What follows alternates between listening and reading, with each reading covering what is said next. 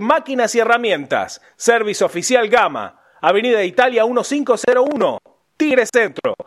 Teléfono 4749-0997. 4749-0997. Boedo Publicidad. Imprenta y cartelería. Socios de San Lorenzo, 10% de descuento.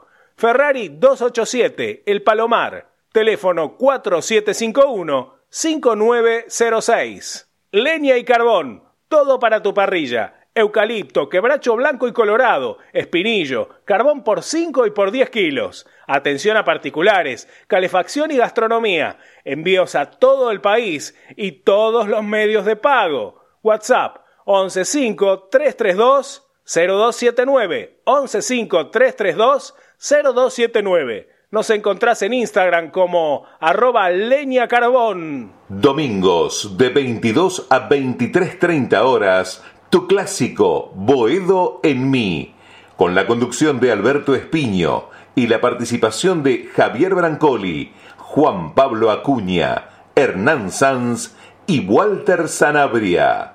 Boedo en mí, por deltamedios.com.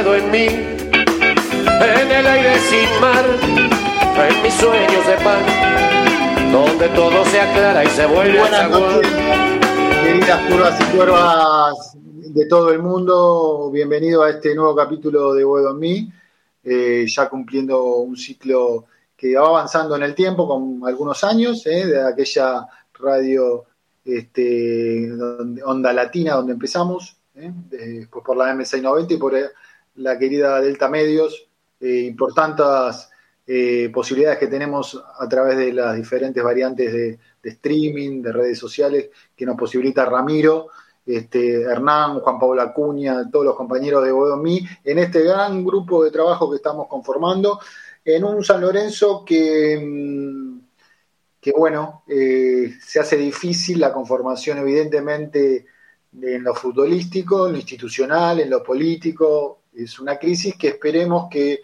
se atraviese porque San Lorenzo necesita eh, enderezar el rumbo. No es el mejor momento, obviamente.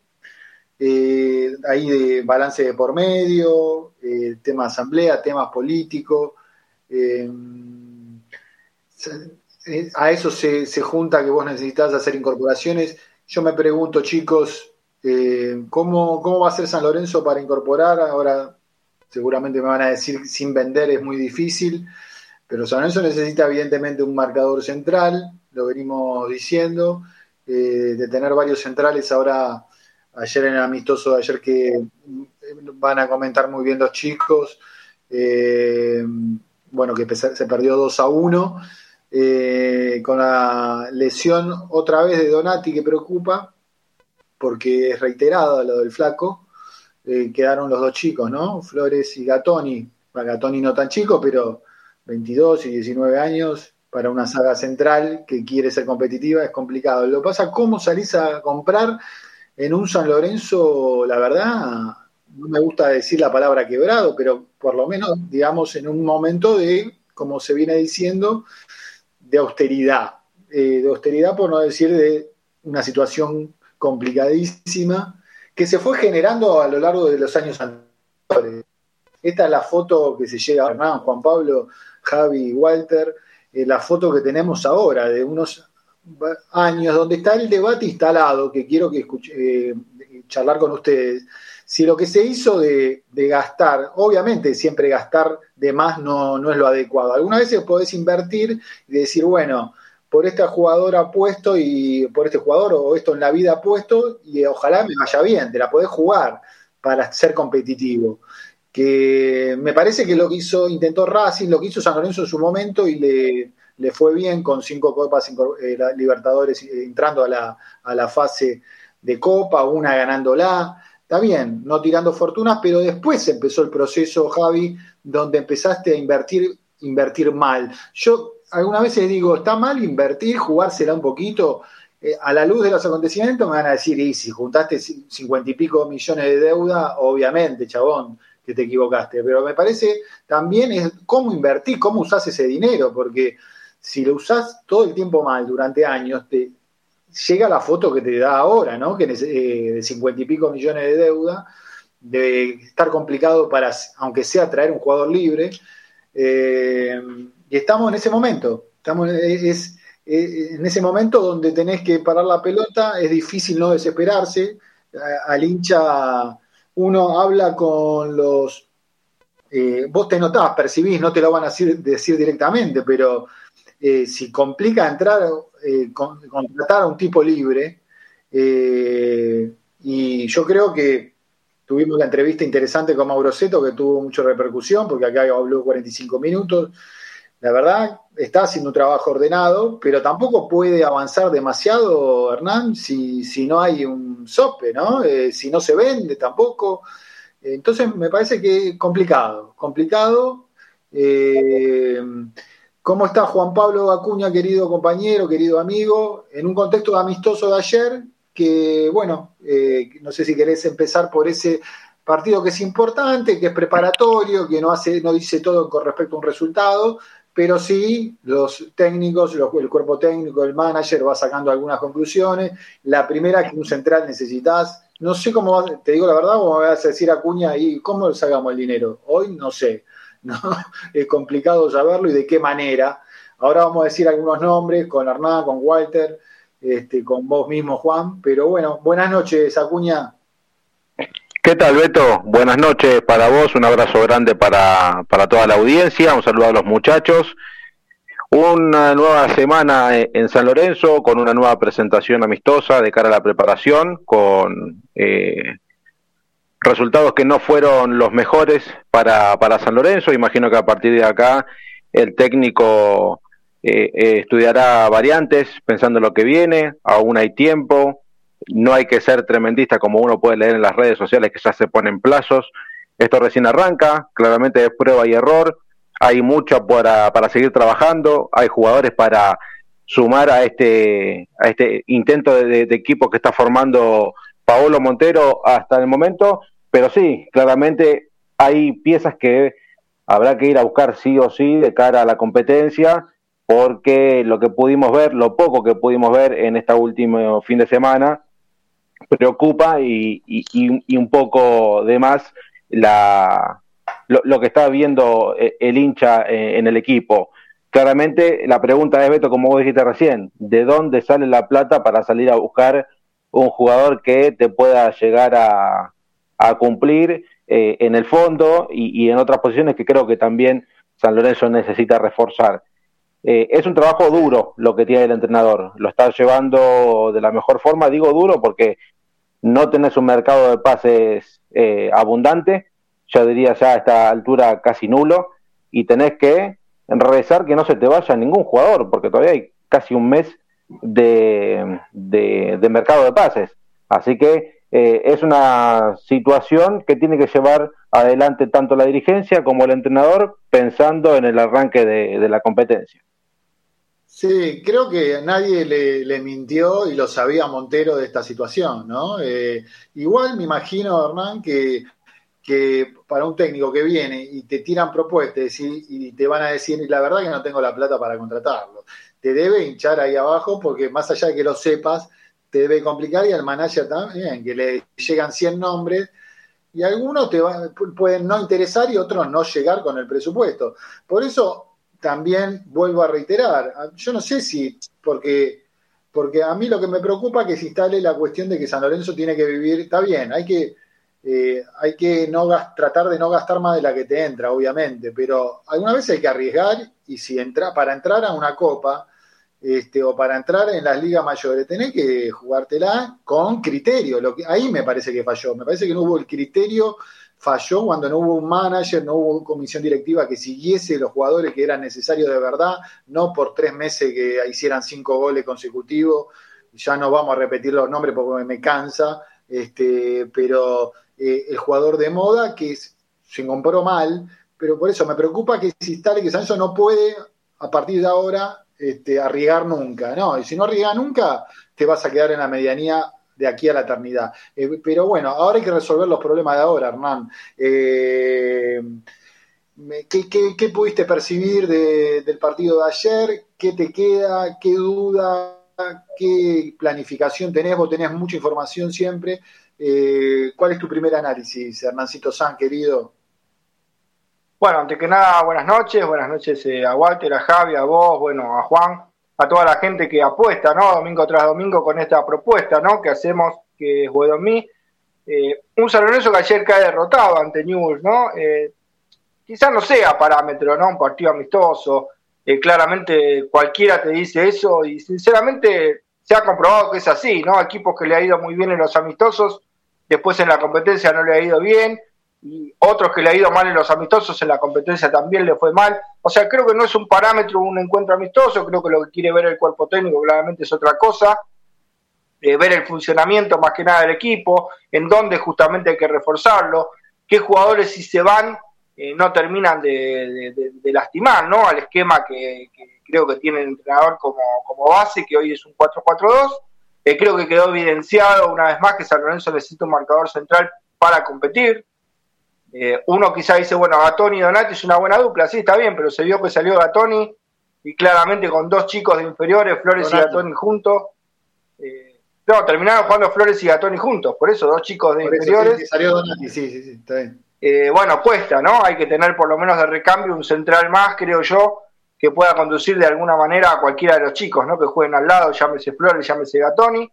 creo que esto es una de las cosas que tiene el técnico como cuestión. Otra cosa que me contaron que le preocupa lo del volante central, porque hoy no lo ve bien a Gordillo.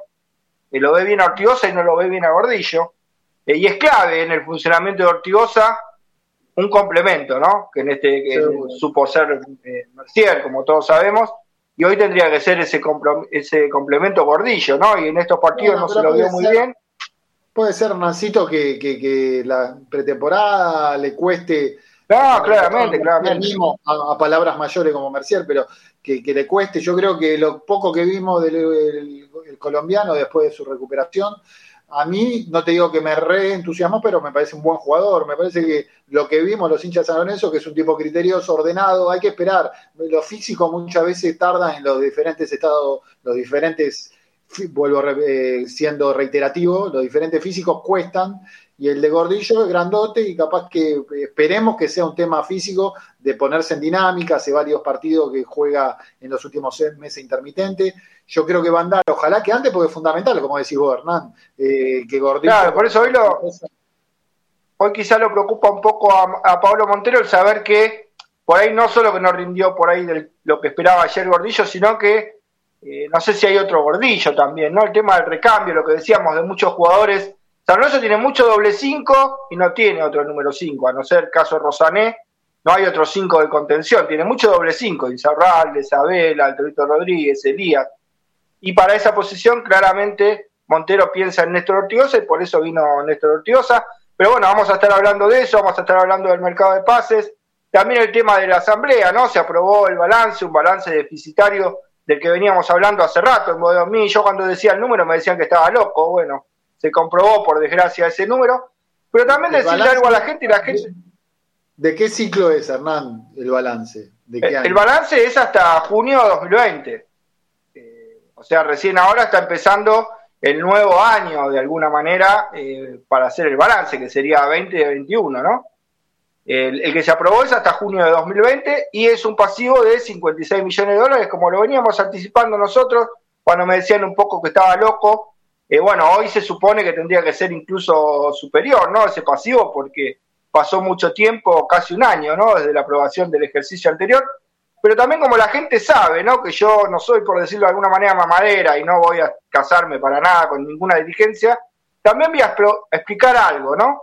Porque hizo mucho ruido en la semana el tema de los asambleístas, ¿no? Que aprobaron un balance. Yo le voy a explicar a la gente algo y no a favor de la dirigencia ni de los asambleístas, ¿no? Eh, aprobar un balance no significa nada, después lo vamos a estar explicando, porque en cualquier organización, eh, una cosa es aprobar un balance y otra cosa es estar de acuerdo con una gestión, pero bueno, después lo vamos a estar hablando y debatiendo si les parece en la noche de hoy. y bueno, y todo sobre la vuelta, ¿no? si no se aprueba un balance, ¿te puede paralizar la gestión?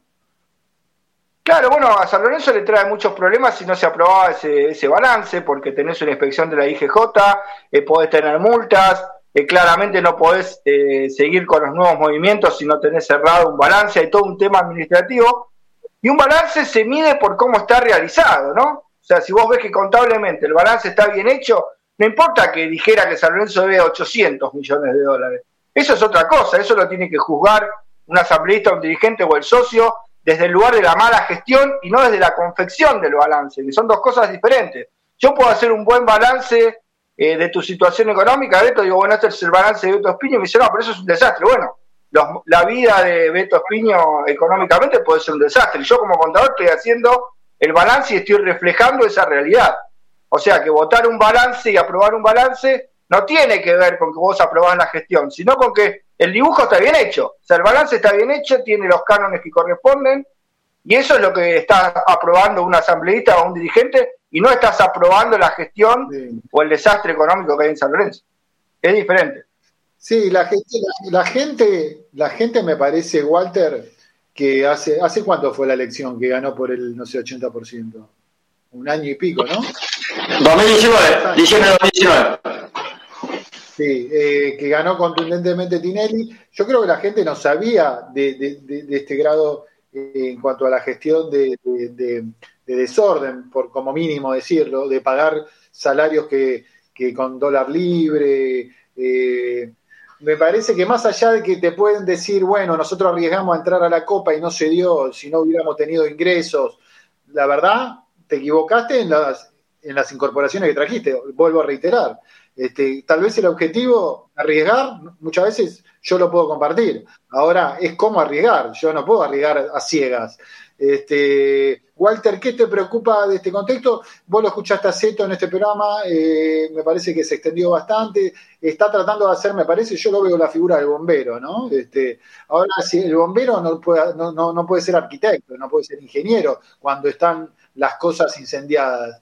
Este, eso me preocupa, ¿no? De, que te digan, te ofrecen jugadores, querés incorporar y no podés. Son dos planos, Walter, institucional, político, crisis, tema futbolístico. Eh, ¿Por dónde empezarías en una melange eh, complicada, querido Walter Sanabria? Buenas noches.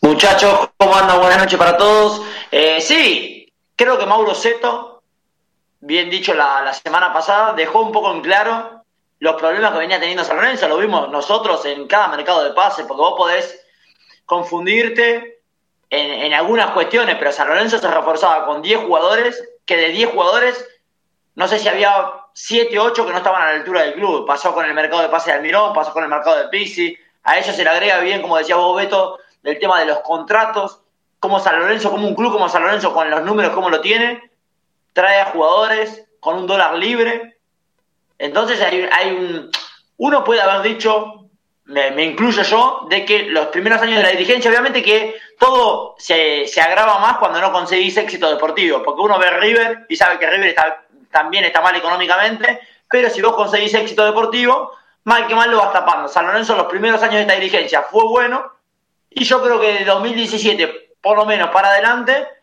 empezaron con errores que cada vez se agravan más y se siguen viendo, porque lo deberíamos diciendo hace tiempo y sin ir tan lejos al mercado de, de pase del año pasado, eh, de, con, con, Diego Dabove al mando, San Lorenzo se termina trayendo cinco jugadores que hoy ves que ninguno estuvo a la altura de San Lorenzo, hasta Brayeri se terminó yendo, Melano y Troyan quienes estuvieron, Jalil Elías también fue otro, o sea, se viene reforzando mal. Creo que Mauro Seto, cuando dijo que se había inclinado por Paolo Montero, ya habían puesto en la balanza lo del tema de este, de que San Lorenzo Hoy tiene poco para reforzar. Si le llega una oferta, van a vender. Yo creo que la de Di Santo fue más tema contractual de Boca con el jugador que el rechazo de la dirigencia de San Lorenzo. Yo creo que la dirigencia de San Lorenzo llega una oferta y va a querer venderlo. porque Por los problemas.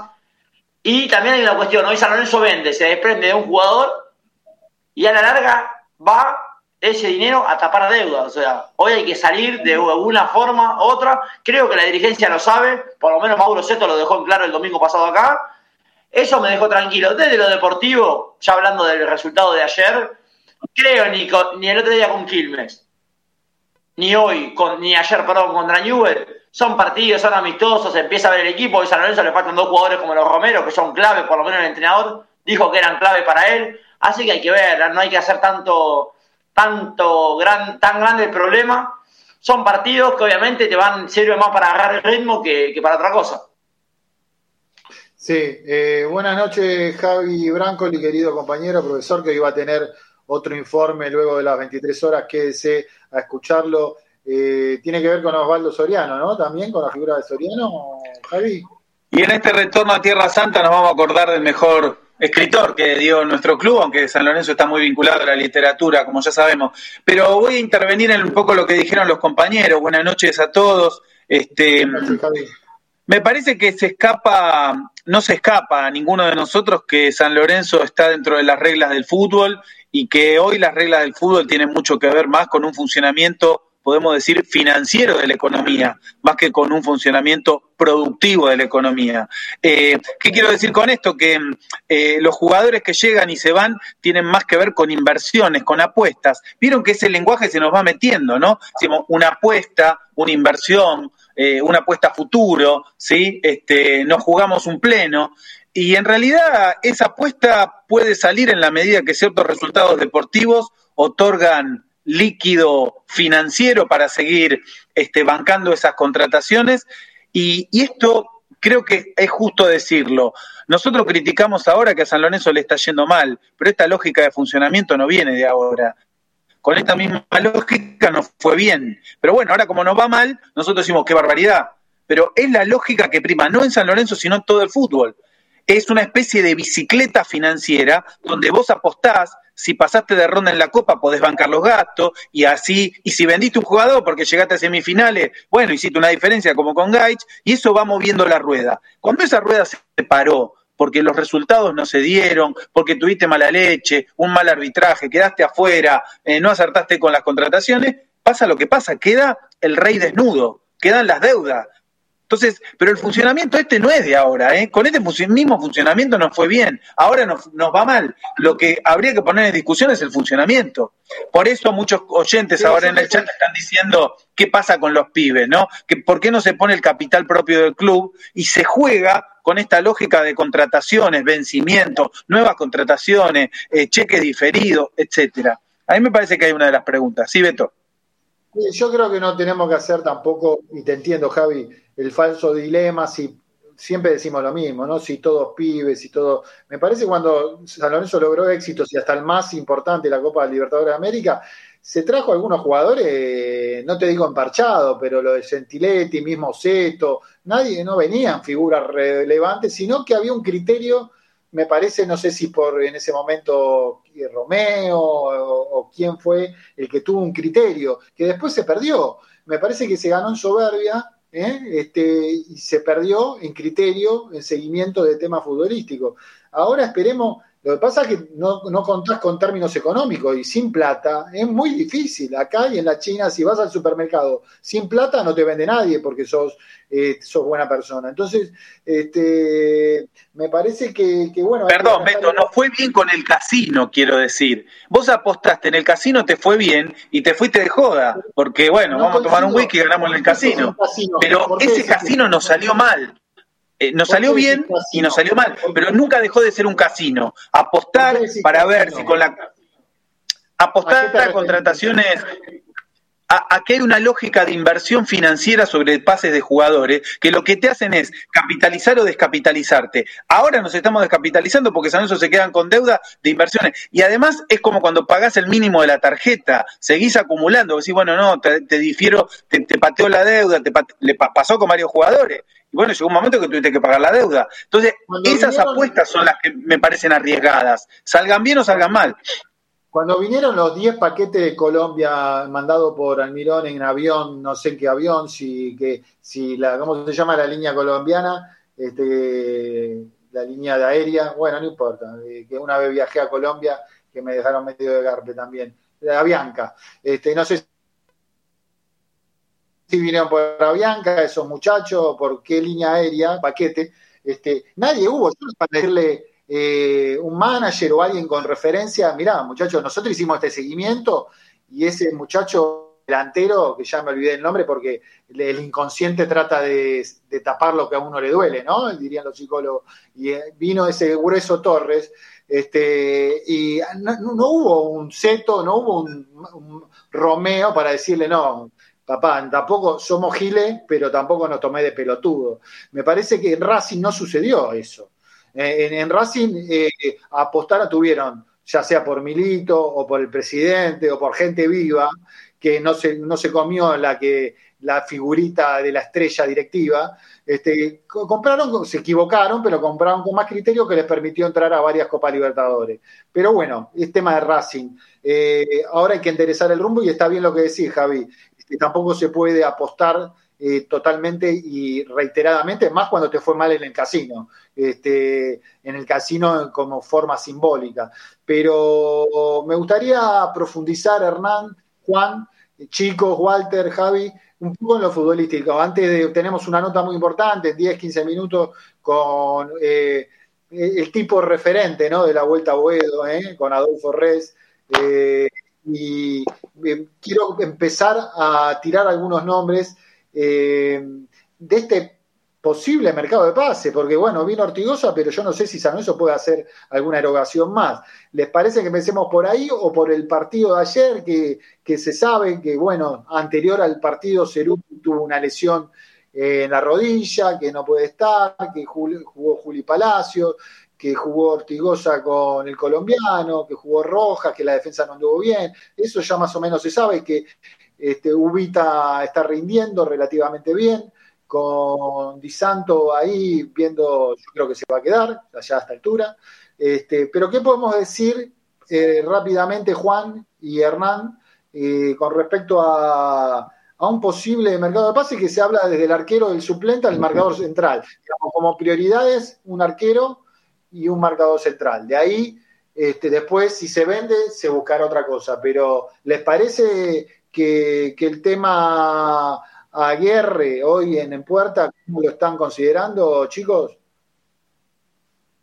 A ver, se intentaba, ahora, ahora, ahora te dejo ver, pero se, se esperaba quizás una, una negociación más concreta eh, entre San Lorenzo y Newells por Alan Aguerre que uno imaginaba que si San Lorenzo era el apellido que iba a buscar para ser el arquero suplente de San Lorenzo, iba a tener novedades el fin de semana eh, y, más aprovechando la, visita de Newell's y así no pasó. No, no hubo no hubo ni siquiera un contacto, una charla, una reunión, algo formal para cerrar números. Eh, está muy, muy verde el tema del arco de San Lorenzo. Sí, sí. Me parece, Hernán, que, no, no, hay un dinero, Newell necesita vender, San Lorenzo no puede poner un peso, necesita un préstamo, y hoy es muy difícil difícil. Este, yo tampoco, te, soy sincero, Javi, no me queda claro el potencial de, este chico de la guerra que ya tiene 30, todo bien, es una buena edad. 30 eh, tiene, ¿no? Pero, pero bueno, tampoco lo vi brillar. Y me imagino que los eh, Seto y Montero están barajando otras hipótesis, estuvimos tratando de averiguar. Vos me tiraste, Hernán, el tema que ofreció otra vez el representante de, de Lampe que venga. Yo te digo la verdad, yo sí soy eh, el cuerpo técnico, sin, según lo que me piden, ¿no? Porque tampoco otro sueldo otra vez de lo mismo. Pero es un arquero que demostró en la Copa de América que está a la altura. No sé qué información tenés vos con el tema para redondear lo de lo de Juan, el tema arquero, lo de lo de Aguerre y lo de la posibilidad de una eh, lo de Aguerre estaba prácticamente arreglado entre los dirigentes. Eh, el tema estuvo en el contrato de Aguerre, porque para Aguerre venir a préstamo a San Lorenzo Almagro tenía que firmar renovación en Newells. Recordemos que el arquero tiene eh, contrato en Newells por un año, o sea que si venía un año a préstamo a San Lorenzo, cuando volviera, jugador libre. Y por la legislación se sabe que seis meses antes incluso se puede arreglar con otro club. Entonces, Newells no te puede dar a préstamo al arquero. Como él, si hoy quisiera dar San Lorenzo a préstamo a Rojas, no puede porque tiene un año clavado de contrato. Entonces, cuando te vuelve, queda libre. Entonces, Newell le puso un precio, un millón de dólares. A San Lorenzo no le pareció excesivo. Si podía descontar parte de esa plata con el préstamo de Milano, con la inclusión de Jalil pero a la vez Jalil Elías, que interesaba a Newell, San Lorenzo pagó más dinero por el pase de Jalil Elías.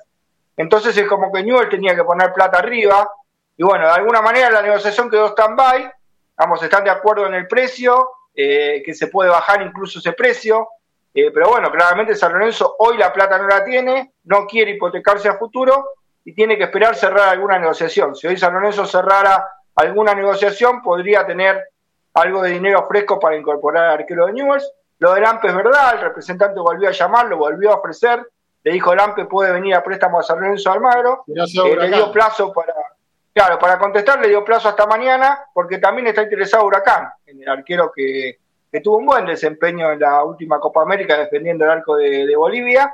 Eh, y después nada, son todos ofrecimientos también, ¿no? Que bueno, la dirigencia tiene que evaluar con el tema de lo económico, eh, los marcadores centrales, como decías vos, Beto, eh, ofrecieron a muchos, eh, ofrecieron a Nebuen Paz, que viene del Bolonia de Italia, ofrecieron a Polenta. Eh, bueno, decir algo respecto a eso, Walter Hernán. Polenta descartado. A mí me gustaba, me dijeron de buenas fuentes, es tan jugador pesado, este, no lo podemos recuperar ahora, es primicia, está descartado absolutamente no, no, no, hoy no es prioridad polenta, ni mucho menos, ni, nunca tuvo en carpeta eh, para las altas autoridades que hoy manejan el club a nivel futbolístico, que son Montero y Paolo Seto. Lo de las otras opciones que me decían, Orban tampoco es prioridad. por eso son, son ofrecimientos, Beto. O sea, San Lorenzo no fue eh, a hacer una gestión clara por nadie. Lo de Polenta es un ofrecimiento, lo de Nebuen Paz es un ofrecimiento, lo de Orban es una idea que se le ocurre a la dirigencia de Racing, cambiándolo incluso por Donati. Eh, bueno, todos ofrecimientos ¿no? que aparecen y hoy San Lorenzo se toma su tiempo eh, para ver, ¿no? También estuvo la chance de Cardona, que finalmente se cae porque Cardona termina en Defensa y Justicia. Eh, Cardona jugó ya en Defensa y Justicia, Defensa y Justicia le compró el 60 a Godoy Cruz y arregló con San Lorenzo Almagro el otro 40%. A San Lorenzo le va a quedar una suma irrisoria de dinero porque había una deuda con Ubita Fernández, con la gente de Defensa y Justicia. Pero esto quizá abre la puerta a que pueda salir a préstamo eh, Juan Rodríguez, un central que le interesaba a San Lorenzo de Almagro, que es de Defensa y Justicia, y claramente no te lo iba a dar a préstamo de Defensa y Justicia si no tenía una alternativa en el puesto y si le debías plata, ¿no? Hoy quizá el acuerdo por Tomás Cardona podría abrir una puerta al futuro para que pueda venir este chico a préstamo Juan Rodríguez marcador central de Defensa y Justicia. Sí, después eh, vos también estuviste averiguando que ofrecieron a, eh, bueno, ¿lo dijiste, Nebuen Paz? ¿Lo dijiste? Sí, Nebuen Paz, eh. de último paso por el... no es prioridad tampoco, no es prioridad. Este, pero bueno, no sé si no es prioridad, te digo la verdad, Walter. Si no es prioridad, porque por lo futbolístico, porque no hay un peso, Walter. Me preocupa, la verdad que me preocupa eso y me preocupa que cada jugador que decimos que San Lorenzo puede llegar a vender, al final la plata no va a ingresar porque hay una deuda con otro jugador con ese equipo. Es impresionante. No hay una, o sea, San Lorenzo no hay, no hay posibilidad que diga, bueno, una venta de 3 millones le entra 3 millones a San Lorenzo. Hoy en día San Lorenzo le debe a todos, así que es una forma, yo creo que Mauro Zeto ya lo sabía, es lo que dije un poquito antes, y anticipo debe tener alternativas, él mismo lo mencionó el domingo pasado, debe tener una carpeta de jugadores y yo creo que no tiene que ir a, lo, a donde buscan todos lados. Hay que ir a buscar, no sé si será el fútbol del ascenso, al fútbol quizás paraguayo, a, otro fútbol, donde vos ves a veces yo veo Lanús, que trae jugadores no tan conocidos, que después terminan rindiéndole, y ver esa forma de, de, haber, de, hacer un mercado de pases diferente al que venimos haciendo, porque no viene funcionando en estos últimos años. Ojalá que obviamente el San Lorenzo sin Donati tiene que traer un defensor de, experiencia, más, me animo a decir que si se llega Donati, quizás sean dos, porque Flores y Gatoni te quedan. El arquero, para mí, traer un arquero sí, no, no apostaría al chico de Newell, que ya no es tan chico igual, porque me parece que eh, ellos, apostaría más a una inversión joven donde Torrico le puede llegar a enseñar y donde puede él ir viendo de, de cómo es el arco de San Lorenzo. Sí, Javi, eh, ¿cómo seguimos? Vos, si te pone, vos un tipo también pensante, en este cuadro de situación, te planteamos recién con Hernán, con, con Juan Pablo Acuña, y lo sabés bien vos, el tema económico. ¿Cómo, ¿Cómo te manejas con el tema de los pibes? Como siempre, en forma coherente desde tu óptica, que no quiere decir que sea ni la verdadera ni la falsa, es mantenerse con un criterio, ¿cómo hay que manejarse hoy en día en esta situación? No, yo decía ya hace varios programas que a mí me parece que es más importante hoy pensar las salidas que las entradas, en realidad San Lorenzo hoy con contrato firmado tiene que tratar de garantizarse un equipo competitivo, creo que tiene condiciones para poner un equipo en cancha que pueda, eh, a ver, ¿a qué aspiramos? Porque esa sería la pregunta, ¿a qué aspiramos? ¿A entrar en zona de copas? Copa Libertadores, esa sería una aspiración lógica. ¿Tiene plantel para eso San Lorenzo, considerando que otros equipos más competitivos tienen eh, competencia internacional en la segunda mitad del año? ¿Tiene posibilidades? Bueno, hasta ahí yo no, no volvería loco. Entiendo lo del arquero, probablemente un central seguramente, pero nada más. Yo me preocuparía hoy, si no tenés guita, es cuidar el patrimonio que tenés, los contratos, que, y acá no hablo de pibes ni no pibes, ¿eh? Yo digo, eh, tenés jugadores competitivos que tienen contrato firmado, mantener, jugá, mantener eso todo lo que puedas y no salgas al mercado. Me parece que aparte San Lorenzo, eh, bueno, lo vamos a hablar en un rato, ¿no? San Lorenzo acaba de conformar un convenio urbanístico, estamos muy contentos, se endeuda en tres millones y medio de dólares San Lorenzo, ¿no? O sea, sigue sumando al pasivo. Entonces, ¿cuánto tiempo más vamos a seguir este, dilatando esta situación? Apostemos a ver si entramos a la Copa. Para mí no, para mí estamos en un punto de equilibrio, más bien de equilibrio hundiéndonos para abajo, que no da para que nosotros pensemos en incorporaciones. Este, más allá de que esto frustre alguna expectativa legítima de los hinchas. Me parece que, que lo responsable hoy es vivir con lo nuestro, como diría un viejo economista Aldo Ferrer, este, vivir con lo nuestro. Eh, bueno, hoy, hoy justamente. Antes de la eh, nota, Hernán, eh, quiero escuchar algo de los Peralta Bauer. lo de mañana se avanzaría, se concretaría en el acuerdo con la renovación de los chicos. Sí, sí, me dijeron que está muy avanzado para firmar una continuidad por dos años, tanto de Agustín como de Mariano Peralta Bauer. Y la clave terminó siendo Agustín Peralta Bauer, ¿eh? ¿Por qué? Porque Agustín Peralta Bauer, como no tiene primer contrato, por pandemia hay una ley que dice que los chicos que no firman primer contrato, pasa lo mismo con el chico Gutiérrez en River, hay un plazo hasta noviembre. O sea que si Agustín Peralta quería irse libre a otro club, tenía que esperar hasta noviembre. Eh, además ahora está jugando, en el equipo suplente jugó, entonces termina siendo la clave para convencerse por San Lorenzo, ¿no? Tanto de Agustín como de Mariano Peralta Bauer.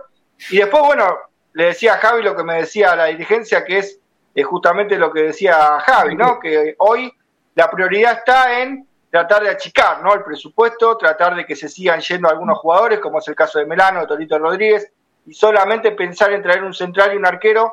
Pero bueno, todavía el mercado de pases recién está comenzando. Recordemos que cierra el 29 de julio, Beto.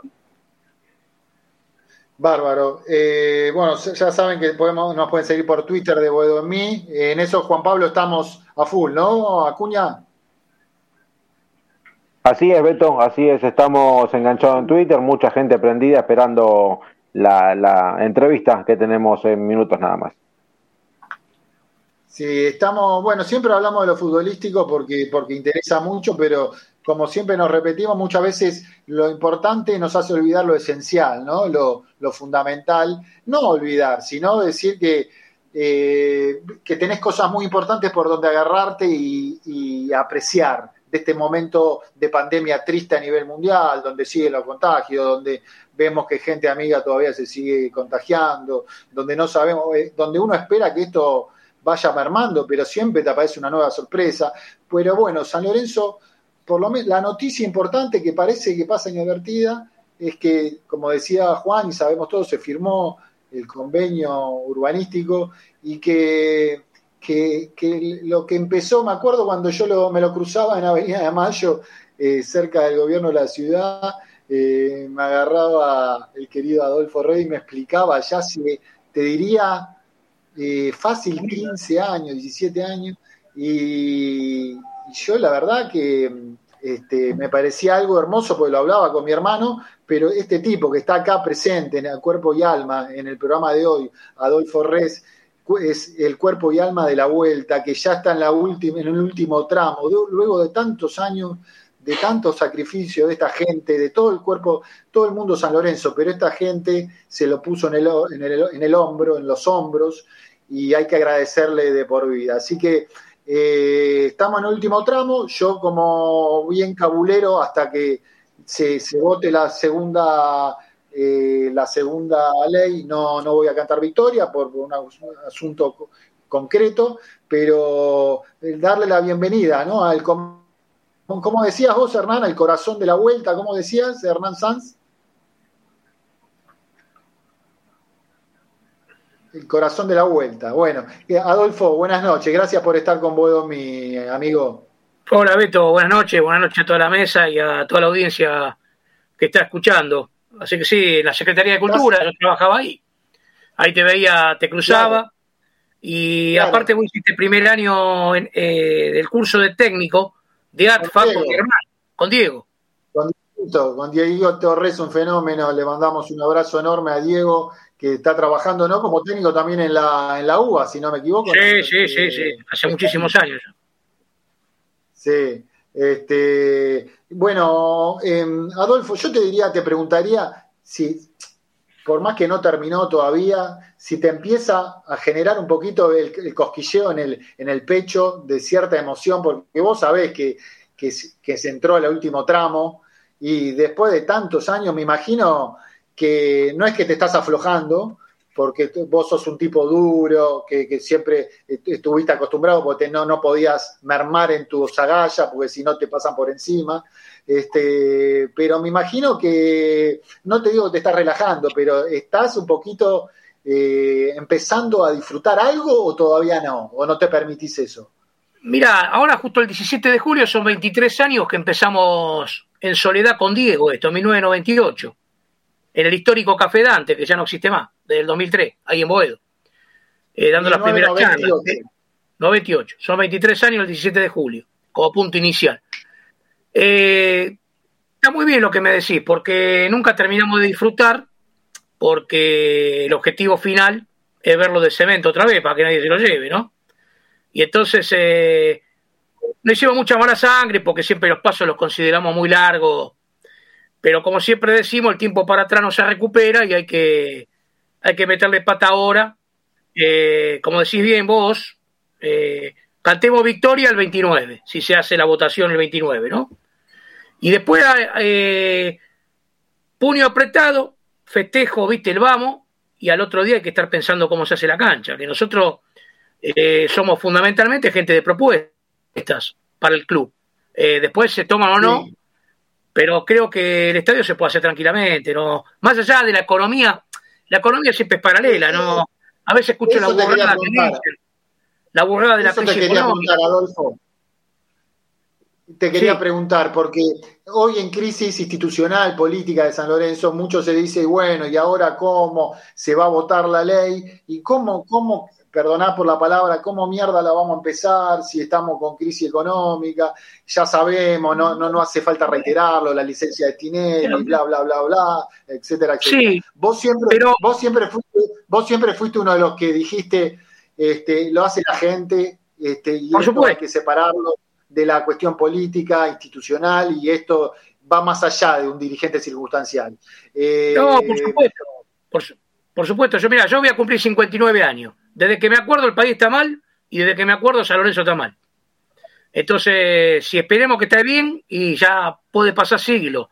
Lamentablemente, la, la, las viejas dirigencias del club hasta el 46, 47 no están más. Entonces, eh, lo que hay que hacer es, eh, eh, primero, poner en, en, alza el nombre San Lorenzo. Si la cancha la hizo Deportivo Morón, Argentino Junior, estudiante,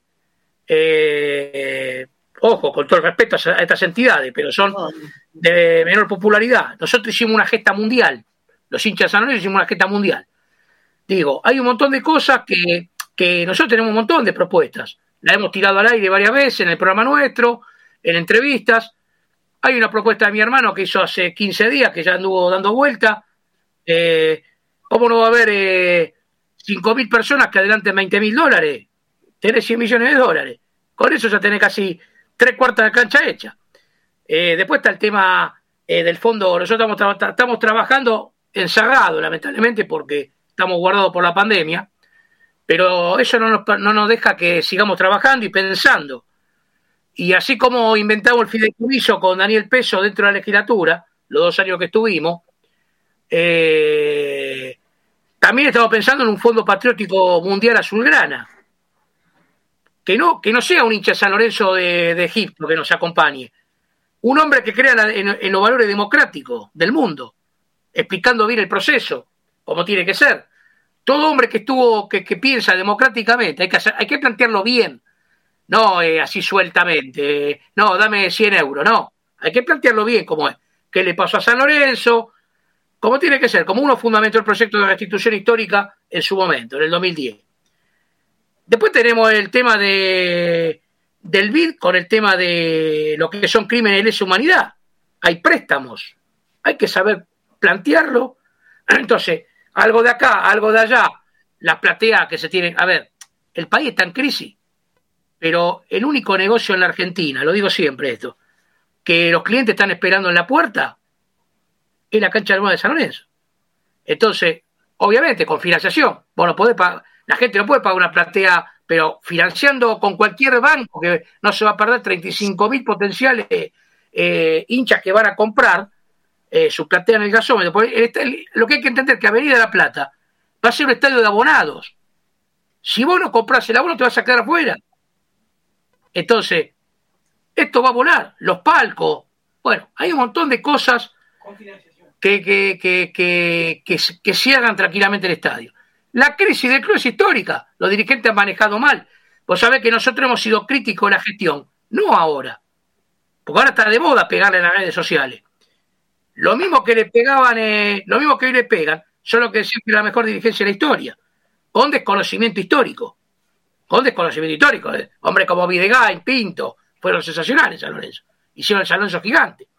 Entonces, lo que hay que hacer, ya sabemos que la crisis económica. Desgraciadamente tenemos que hacernos todos una autocrítica, los socios de los últimos 50 años, que no hemos sabido elegir. Hay que hacerse autocrítica, porque a Tineri y a Name no lo pusimos nosotros. Eh, eh, no se pusieron solo. Alguien los puso. Ganaron con el 81%. Legítimo triunfo. Entonces, trajimos a Hernández Pergamino, que era el millonario que no iba a salvar, y se afanó a Rivadavia.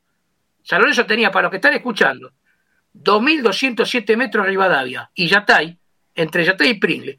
Un terreno que si vos haces una sede social ahí, no existía Ferro, no existía el club no existía nada.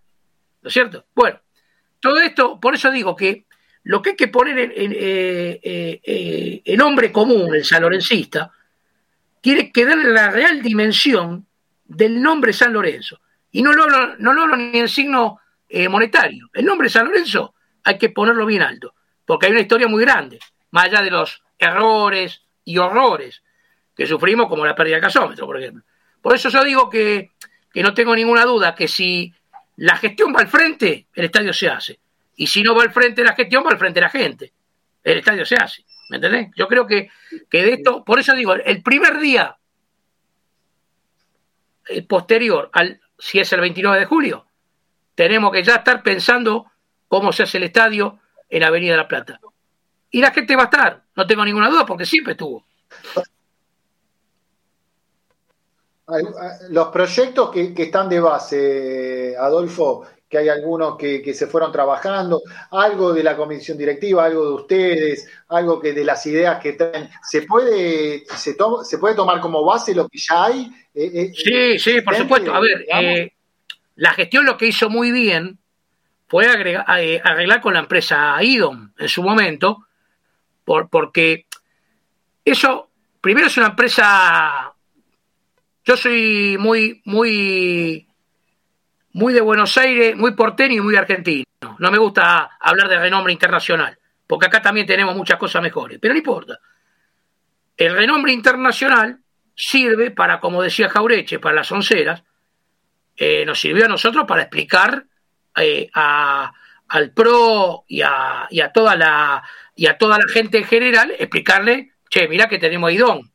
No tenemos a Mario Roberto Álvarez, que ya falleció, pero lo que te quiero decir es que esto sirvió, fue una muy buena idea. También el proyecto es magnífico, ¿eh? el proyecto presentado es magnífico, ¿no es cierto? Pero lo mismo que lo que se habla de los 3 millones 500 mil dólares de, que teóricamente costarían las escuelas. San Lorenzo perdió mil millones de dólares de que se fue de Avenida La Plata. Pensar en 3 millones y medio de dólares y no firmar la zonificación me parece una, una la devolución de zonificación me parece una tontería. ¿No es cierto? Y aparte que eso después se termina pagando de otra manera, porque vas a poner las escuelas. Eso, coincido con vos, Adolfo. Es una tontería, había que. Pero igual, ¿sentís que es injusto o.? Eh, y justo todo, y justo todo, a ver, injusto que lo pagamos nosotros también. Ahora, cuando, yo cuando nosotros, mira, cuando empezamos a caminar el proyecto con Daniel Peso, prácticamente en soledad, dentro de la legislatura, golpear los despachitos para ver, vos sabés, vos conocés el tema legislativo. Primero, que te atiende un asesor, es un laburo. Después te da tur después te, dice, bueno, mañana venía a hablar con el tal diputado. Es como ir al médico sin turno. Porque el diputado no llega nunca al horario con vos, llega cinco horas después. Ahí estábamos con Daniel Peso. Bueno, ahí estábamos con Daniel Peso y, y, si nosotros íbamos en el 2010, que el proyecto era la cancha, te volaban de un puntinazo. Entonces nosotros presentamos un proyecto con Daniel Peso en ese momento que decía Plan Cura Lorenzo Massa. Y hablaba de la escuela, hablaba de la biblioteca popular hablaba de un centro de salud, primeros auxilios para el barrio. A ver, eso yo lo, sentimos nosotros, no es que es un verso. Pero para poder llegar al tema cancha, primero le metíamos eso.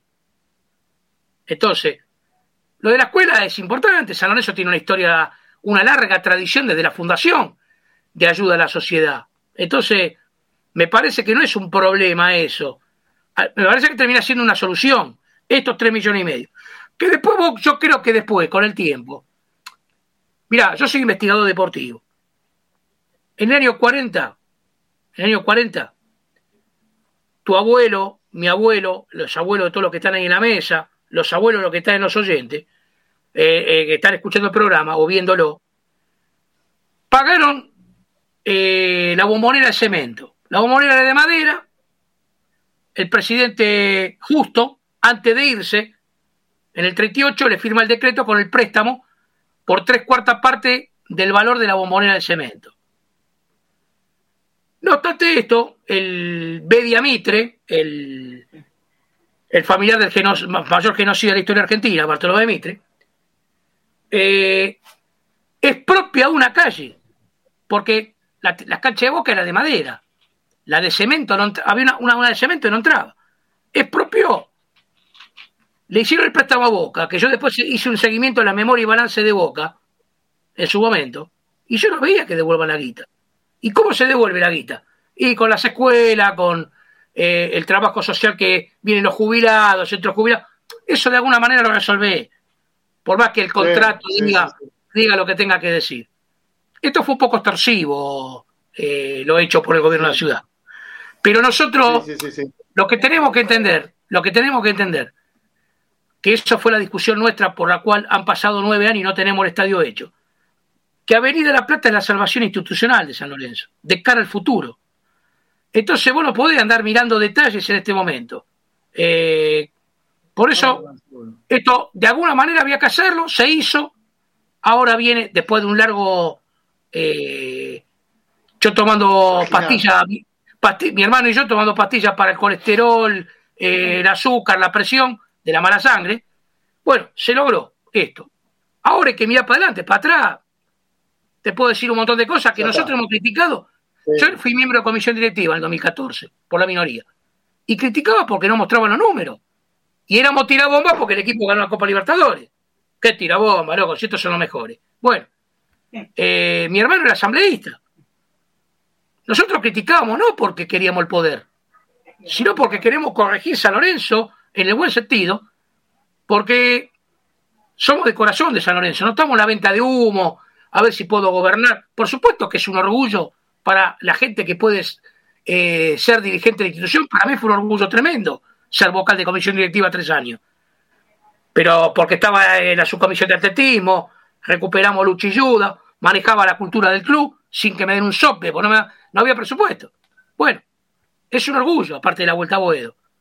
Pero lo que tenemos que entender es eso, que hay que buscarle la vuelta y sentirse San Lorenzo. Mira, un día salgo de la boca del subte ante la pandemia y me molestó un cuervo que me preguntó de mala manera. Me dice, pero ¿cómo se va a poder hacer la cancha? Estoy hablando del 2019. ¿Cómo se va a poder hacer la cancha con lo que sale? Y yo le contesté, bueno, preguntémosle a los hinchas de los cuadros grandes, como le hicieron, Chacarita, Morón. Y el tipo se quedó muerto ahí, ¿viste? Porque, ¿cómo? San Lorenzo no va a poder hacer la cancha. Mira, en el 30, en el 30 hubo una crisis mundial, el crack del 30. Pedro Videgain amplió el, gasómetro y fue la cancha más grande de la Argentina. En el 45, cuando se hicieron las grandes obras del gasómetro que conocimos los lo más veteranos, eh, por la Segunda Guerra Mundial no había materiales en Argentina. Faltaba acero, faltaba cemento, había obras que no podían avanzar. San Lorenzo consiguió los materiales para hacer las obras, las grandes obras, la pileta, la cancha de pelota paleta, el polígono de tiro. Eh, con eso pasó a ser el club con más socios de la Argentina. En el 93, bajo el gobierno de Miele, estábamos en una inflación, hiperinflación.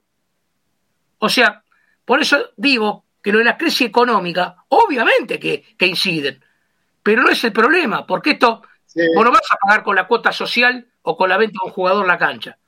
Es un dinero extraordinario. Vos sabés que, eh, Adolfo, antes de darle la palabra al profesor Javier Brancoli, que, que te nombra cada, no, sé si todos los domingos, porque hace un informe histórico muy bien hecho, busca alguna vez el tema musical relacionado con San Lorenzo, los poetas relacionados con San Lorenzo, y, cada dos por tres te nombra como emblema, como referente del histórico, lo ahora te va a hacer una pregunta, pero vos sabés que circunstancialmente y, bueno, no, porque circunstancialmente no, estoy en pareja em, eh, con una persona que vive en Barracas hace muchos años, en cerca de, Avenida Patricio, y alguna vez se camino para ese lado. Se, entiende, ¿no? ¿Para qué lado? Para el lado de, ahí. Y, yo veo muchas veces cómo, cómo, cómo los negocios alrededor de ese lugar, de ese estadio, cómo los turistas, cómo la venta de negocios, cómo levantó este, no te digo en forma impresionante, pero el barrio de La Boca vive alrededor de la, del estadio, eso no voy a, no digo nada nuevo. Me imagino un San Lorenzo, una avenida La Plata con lo que representa en plena capital, en pleno centro de la capital, no me lo quiero imaginar porque, porque lo dijiste más de una vez vos, es potencia indiscutible. Claro, pero vos sabés que te agradezco lo de Javier, lo que vos me decías recién, pero lo que te, lo que te quería decir eh, es lo siguiente, yo, por mi laburo, que ahora estoy de licencia por la pandemia, por ser factor de riesgo, en mi laburo me toca laburar muchísimas veces en caminito. Y yo digo, ¿cómo puede ser que estos tipos no digan que el tango es la boca, cuando el tango es Boedo y Parque Patricio? ¿Cómo puede ser que nosotros eh, eh, estemos en el folclore con lo quemero, cantémosle, cargámoslo, que la disfrutamos como loco? Yo le, todos los 24 de junio le mando un mensaje de audio a, a, Lanari. El tipo, Bobero WhatsApp mío es una vez por año. 24 de junio, saludando a Lanari y él agradeciéndome por operar con Huracán. Carguémonos. Pero ¿cómo puede ser que no hicimos algo en común? Que nos robaron el tango, que el tango es Parque Patricio y Boedo. Es increíble. Como nosotros lo tenemos, que yo lo he propuesto varias veces, una peatonal del sur, que puede hacer poner en la calle Mármol, de Garay hasta, hasta Casero, con artesano, con negocio, ¿cómo puede ser? Yo veía la boca, que te digo la verdad, veía a los japoneses, italianos, te digo hace dos años, que caminaban con la camisetita de boca, que un día lo mandé un vino un tano y me preguntó dónde quedaba la cancha de boca, y lo mandé para Dosu, capaz que lo afanaron, ¿verdad? Entonces... Yo tenía ganas de decirle el otro día uno que pasé por ahí, le, quería decir a un turista, comprate la de San Lorenzo, que más linda, hermano. Pero me iban a matar los que estaban por ahí. Sí, sí, sí, no, pero vos sabés que. la, Brancoli. La, grata sorpresa, muchísimas camisetas de San Lorenzo mientras yo laburaba ahí. algunos me reconocían, nos abrazábamos. Eh, lo mismo de la 12, sabían quién era en el sentido de, la lucha de la Vuelta a Con mucho respeto, ¿eh? Sí, sí, sí, sí. Adolfo, bueno, un gran admirador tuyo. Este, no, no, pretendo emularte ni mucho menos, pero hacemos un informe un poco histórico, un poco cultural, recuperando un trabajo extraordinario que hiciste hace unos años con el tema de los tangos, de recuperar partituras de tangos, que fue un trabajo hermoso. Yo cada tanto lo traemos. Eh, es verdad que San Lorenzo en Boedo y Boedo en San Lorenzo pierde patrimonio, ¿no? Es decir, se cierra el Bardante, como vos nombrabas, ¿no? O lugares emblemáticos. Se podía haber salvado eso, pues fue en el 2003 que se fue. Exactamente. También se va perdiendo lugares emblemáticos, esquinas, plazas, bares, este, lugares. Bueno, los pibes de, de los murales han recuperado mucho esa mística barrial. Yo te quería preguntar, este, eh, puntualmente por vos decís para adelante, el proyecto que todos estamos convencidos, acá somos todos socios refundadores, pusimos la guita, fuimos a la marcha, con Beto fuimos a la audiencia, no hay duda.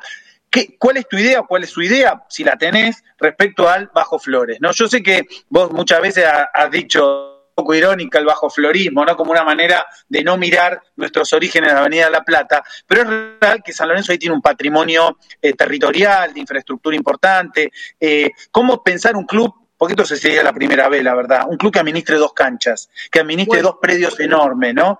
¿Cuál, ¿Cuál, es la idea de pensar un San Lorenzo, como decías vos, del sur de la ciudad? ¿Qué, qué idea bueno, tenés? Bueno, mira, dos cosas. El bajo florismo, vos sabés que yo dicto talleres de historia, eh, pero aparte de historia política, es otro taller aparte. Yo, estoy muy, eh, yo quedé muy dolorido con lo que pasó del 60 para acá, porque los propios hicieron las cosas buscando desboedizar. ¿No es cierto? Eh, el gasómetro tuvo su faceta externa, la dictadura militar, y su faceta interna. De dirigentes que soñaban con que la tierra prometida era el Parque Almirante Brón y no lo que fue eh, lo, que lo que eligieron los fundadores del club. Eh, los Forzosos, Lorenzo Massa, Videgain, Pinto, eh, Lagandar, Escaramuzo, bueno. Entonces estoy muy dolorido. Yo leo notas que me vuelvo loco y, las comparto con, lo, con, los que hacen el taller. Que ahora, eh, así como digo una cosa, San Lorenzo tiene que perder un milímetro más de tierra de acá a la eternidad. Para mí el plan del Bajo Flores es, ¿dónde vas a ir a comer el asado? Tenés que ir a comerlo al Bajo Flores. ¿Dónde vas a hacer? Eh, por más que yo quiero el club, debajo, a veces me traiciona el temperamento, debajo de los tablones de Avenida Plata, o sea, debajo del cemento, quiero los gimnasios, quiero todo eso. Pero eh, vos tenés, hay una cantidad de hectáreas que tienen que ser eh, la base del, entrenamiento del fútbol profesional, los deportes eh, de contacto al aire libre, la pileta obviamente, nadie está hablando de eso. Ahora, lo que hay que hacer es un plan integral que sea de Avenida La Plata al Bajo Flores y no del Bajo Flores a Avenida La Plata, que sea la sede del Bajo Flores. Y ahí San Lorenzo tiene que instrumentar, porque yo digo que una vez que San Lorenzo tenga club e instalaciones en Avenida de la Plata, las 15 cuadras van a ser más cercanas de lo que son hoy. O sea, bajo ningún punto de vista eso tiene que parar terreno. Es más, hasta, hasta me animo a decir que en, este balance, en estos balances de estos 20 años, piénsenlo ustedes después y una tarea para, para próximos programas. Podemos haber comprado Rivadavia de vuelta. Rivadavia sigue siendo propiedad de la Asociación Islámica, que es la que Anán hizo la truchada con el hermano, con el hermano que era presidente platense, hizo una truchada y se quedaron con... Adelantó la plata por el pase de Mainoni y se la quedó Rivadavia. Bueno, entonces, fíjate que todo, eh, con el dinero que... Yo no digo que no van a tener que comprar refuerzos, que la gente no entienda mal eso. Pero vos sabés que hay jugadores que están condenados. Si vos me traes a, a Gonzalo Rodríguez y a Colochini con treinta y pico de años, y otros jugadores más que han venido con esa edad, vos sabés que van a continuar el fracaso, y con contratos que son impactantes, porque no es que vienen a jugar por producción. Entonces, yo digo, eh, yendo a tu, a tu pregunta, Javier, solo se lo puede perder más un milímetro. Lo que pasa es que hay que rediseñar algunas cosas que tienen que partir de Boedo para acá. La crítica es por todo el daño si la, eh, hubo un daño muy grande de hecho a Avenida de la Plata, también interno. Entonces, eh, eh, ustedes, mira, les cuento una sola, nada más para, para, no, para no aburrirlo. 1961, una operación mediática de la propia revista partidaria. Hay que demoler el Salón San Martín. ¿Cómo? Tenía 11 años el Salón San Martín. Empezaron a mostrar, ¿vieron cómo se privatizó la Argentina? Eh, los hospitales públicos no va más. Eh, esto no va más, nada, no va más. Teléfono, no va más. Tenés que. Bueno, esto es lo que pasó con el gasómetro. Y está viejo. Yo me acuerdo a mi finado viejo eh, en Avenida La Plata, pero casi a las piñas, con lo que decían, y no va más a la cancha de madera, ¿no ve? Que los demás grandes tienen toda la de la de cemento. Entonces hubo un lavado de cerebro que se fue comprando. Entonces, la ida no fue tan dolorosa para muchos, para algunos sí. Por eso digo que no hay que perder más terreno, porque yo no puedo hacer lo mismo, me estaría equivocando si yo denosto todo lo de acá en, favor de Avenida Plata. Lo que pasa que, como todo el mundo te habla de, de, te hablaba del Bajo Flores, tenemos, tenemos que encontrar una posición sólida. Porque si somos medio livianitos, pierde Avenida La Plata. Nosotros somos Avenida La Plata. Yo fui al club, viví el club, eh, como lo vivió tu viejo, ¿no? que traía, traía jugadores como la gente, ¿no es cierto? No, no, no, que los representantes de hoy que te traen a los muertos. ¿verdad? Entonces, eh, voy a esto. ¿No? Eh, voy a esto. O sea, no puede perder más. El proyecto para mí es integral. El, proyecto integral. Adolfo, eh, como dijiste vos bien, estamos con Adolfo Res, el, alma de la Vuelta a Boedo junto a su hermano, eh, Diego.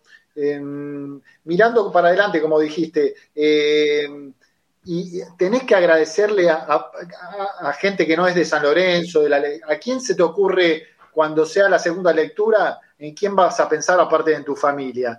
de tipos que se la jugaron, aún no siendo de San Lorenzo o siendo de San Lorenzo, y en el cual habrá que seguir trabajando a futuro para que nos den una mano. ¿En quién pensás que hay que hacer alianzas estratégicas?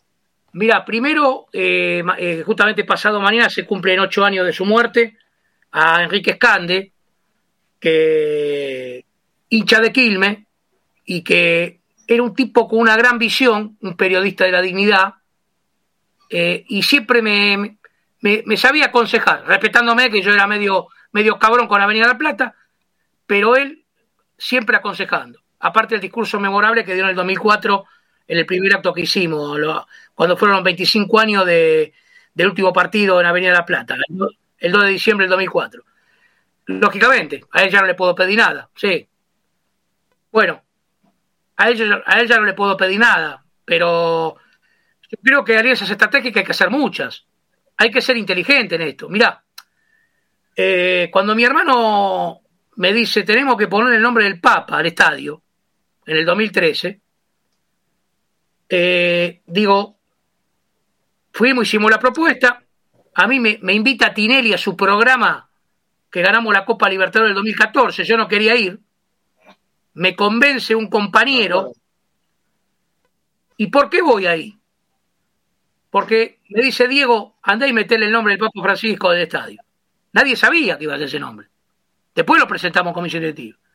Entonces, cuando me presenta Tinelli, digo, sí, porque el estadio Papa Francisco de Avenida La Plata, y al tipo le cambia la cara, tengo el video. Bueno, le dimos la noticia ahí, y éramos minoría nosotros.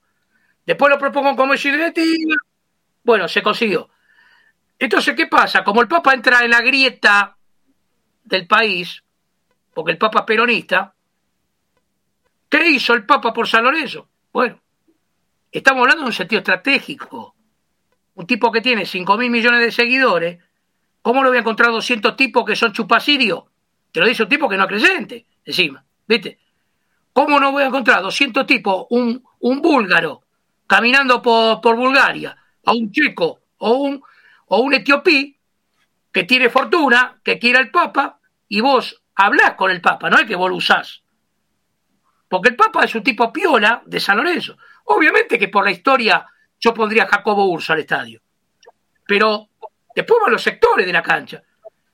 Nosotros en el 49 perdimos la posibilidad histórica de tener el estadio de cemento. Porque, increíble, los dos candidatos de San Lorenzo eran peronistas. Garaguso que ganó, no, perdón, Garaguso que era el candidato que el candidato de Perón, que proponía el Y Bernat. y Emilio Bernat que ganó. Los dos eran peronistas. Como el club tenía una tradición radical, el nombre de Perón asustó. Mi firado viejo, radical a muerte, votó al candidato de Eva Perón, porque sabe lo que decía mi viejo. Yo primero soy de San Lorenzo. Va al Parque Avellaneda, ese cierre de campaña, porque para colmo hubo huelga de gráficos. No salía lo diario en ese, mes. Porque la campaña de San Lorenzo se había nacionalizado. Boedo, un bastión radical, por Didegain. Entonces mi viejo va al cierre de campaña de Bernardino Garaguso en el Parque Avellaneda. No alcanzó la bebida porque hacía un calor tremendo. Fue en febrero de 1949. Estaba Cereijo, el ministro de, de- Perón, Fara de Racing. Hace de presentador. Esta me la cuenta mi viejo, en memoria oral. Está claro que mi viejo murió hace 34 años. Entonces mi viejo me eh, dice, eh, dice que Cereijo dice, con ustedes el futuro presidente de San Lorenzo, Bernardino Garaguso, que de ganar las elecciones en marzo empezamos el estadio Eva Perón en la Avenida La Plata de Cemento. Perdió 4.200 a 2.400. Entonces yo aprendo de la historia. Porque si hubiéramos hecho el estadio de cemento, cuando vino la Libertadora, le cambiabas el nombre. Y vos tenías el estadio de cemento. Pero no es que Garaguso iba a cumplir. Cumplía el estadio, eh, el Estado, que le hizo la cancha Huracán, a Racing y no sé cuántas más. No es que cumplía Garaguso, cumplía el Estado. Bueno, entonces hay que aprender de la historia. Por eso lo del Papa es imperdonable. Adolfo, eh, nos quedaríamos ahora hablando con vos, sos una Biblia sanlorencista en todo sentido. Eh, por un lado, eh, quiero que cierre Javi preguntándote algo, pero estamos con el tiempo que nos apremia, pero nuestro editor, nuestro alma mater en Delta Medio, que es Ramiro, también pregunta, Beto, preguntale si la propuesta de 5.000 hinchas, a, preguntale a Adolfo que pongan 20.000 dólares, si confiarían en la dirigencia para devengar el dinero. Eso, eh, bueno, hay que... Yo creo que no, sé yo si creo que no confiarían. confiar, Yo creo, yo creo que no confiarían. Eso hay que blindarlo y tratar de poner cinco o seis personas honorables que tengan la firma nada más que para sacarla para la, la plata para comprar los materiales, ¿no? O para pagar a los proveedores. ¿No es cierto? Yo, yo sé que no confiarían. Eh, tenemos un antecedente, este muchacho, este Alberto Castro, que, que fue dirigente también en los tiempos de Arán y, y Aviv, y que casi es candidato a presidente, se, se lo había propuesto allá en la década del 80 para ser candidato a presidente, eh, lo que le pasó con, con lamentablemente con, con Matías Lame, eso también es un descrédito, porque el problema cuando vos le fallas a la gente, estás quemando la gallina al huevo de oro, porque el tipo no pone más. Imagínate el tipo si Seguro. vamos a ponerle que este, este hombre Castro eh, cree en nosotros, ponerle que está vos, Beto, estoy yo, está, están ustedes los muchachos controlando el dinero. Y entonces el tipo dice, voy a poner los 20 mil dólares. La mujer lo caga piña. O sea, se genera un quilombo. Pero ¿cómo? Ya te garcaron dos veces y vas a... ¿Me entendés lo que te digo? Todo eso se quema la gallina, se quema la gallina los huevos de oro. Pero igual yo creo que este hacerlo bien, legalmente, no suelto de cuerpo, blindar la guita como el fideicomiso. Les cuento una cortita. Los legisladores, eh, cuando salió la ley, eh, la ley de restitución histórica, que un mes antes se votó el fideicomiso, nos decían que el fideicomiso tenía que hacer San Lorenzo. Nosotros dijimos que no. Con Daniel Peso le dijimos no, que sea por ley. Y por eso se hizo la aprobación un mes antes, eh, que se votó el 16 de octubre, para aprobar el formato de, de compra del terreno. Acá digo lo mismo yo, ¿viste? No, no. Esto hay que instrumentarlo. Por supuesto que nosotros estamos abiertos a darle ideas al, al club, como tenemos una idea de cómo pelearle a Boca y a River eh, el eh, lo que está pasando con los medios. Tenemos un proyecto, porque nadie habla de esto, de que cada vez es peor eh, la, el bombardeo mediático, o sea, son el imperialismo del fútbol. Entonces, Sí, se, te hablan se profundiza. 24 horas, 23 horas de Boca y River. Entonces, tenemos una forma para empezar a dar pelea. Adolfo, eh, primero que recuerdes el nombre de tu papá. Pablo, Pablo. Pablo, Pablo Reyes. Y segundo, quiero que Javier, que, este, que, que siempre eh, que, que hagas un, una pequeño, un pequeño cierre de esta nota junto a- al querido Adolfo. Javi. Bueno, gran admiración por vos, Adolfo, y agradecimiento, como te hemos dicho tantas veces. Y solo querría, porque en este espacio nosotros tratamos siempre de recalcar que San Lorenzo es más que deporte, es más que fútbol. San Lorenzo es un patrimonio cultural de Buenos Aires y de la Argentina. Decinos lo que vos quieras respecto al tango, la literatura, el arte, y qué le devuelve San Lorenzo al barrio de Boedo y a la ciudad de Buenos Aires con su retorno a Avenida La Plata la importancia que eso tiene y que nosotros tratamos de subrayar humildemente cada domingo en, esta, en este espacio. Mira, recuperar el gasómetro. Primero hay que entender que el gasómetro fue un asombro urbano y una universidad popular. Porque debajo de los tablones había 25 manifestaciones culturales. Entonces, yo siempre tuve a disposición un proyecto, un proyecto cultural. De hecho, lo manejamos cuando manejaba la Casa de la Cultura, donde imitamos nada más ni nada menos que a José González Castillo el hombre por naturaleza del barrio de Boedo, poeta, dramaturgo.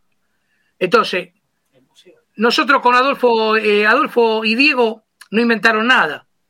Fuimos al fondo de nuestra historia.